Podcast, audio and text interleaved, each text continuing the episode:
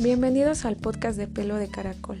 En esta ocasión vamos a escuchar El otro idioma, escrito por Gibran Khalil Gibran en su libro El Loco, escrito en 1918.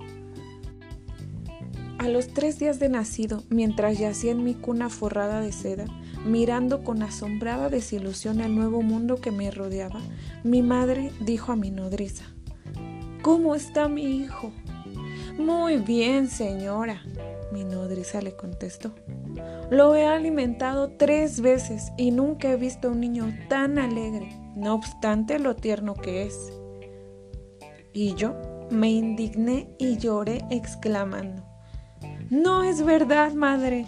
¿Por qué mi lecho es duro? La leche que he succionado es amarga y el olor del pecho es desagradable a mi nariz y soy muy desgraciado.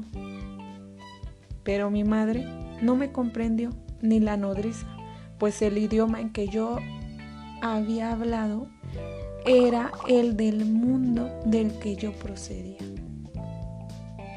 Y cuando cumplí 21 días de vida, mientras me bautizaban, el sacerdote le dijo a mi madre, Debe usted ser muy feliz, señora, de que su hijo haya nacido cristiano. Me asombré mucho al oír aquello y le dije al sacerdote, en ese caso, la madre de usted no está en el cielo. Debe ser muy infeliz, pues usted no nació cristiano. Pero el sacerdote tampoco entendió mi idioma. Y siete lunas después, cierto día, un adivino me miró y le dijo a mi madre, su hijo será un estadista y un gran líder de los hombres. ¡Falso! Grité yo. Esa es una falsa profecía porque yo seré músico y nada más que músico. Y tampoco en esa ocasión, y teniendo yo esa edad, entendían mi idioma, lo cual me asombraba mucho.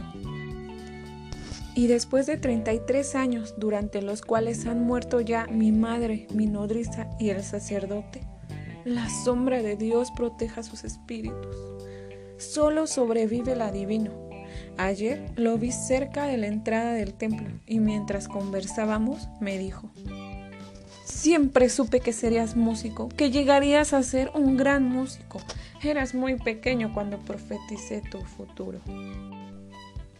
Y le creí, pues ahora yo también he olvidado el idioma de aquel otro mundo.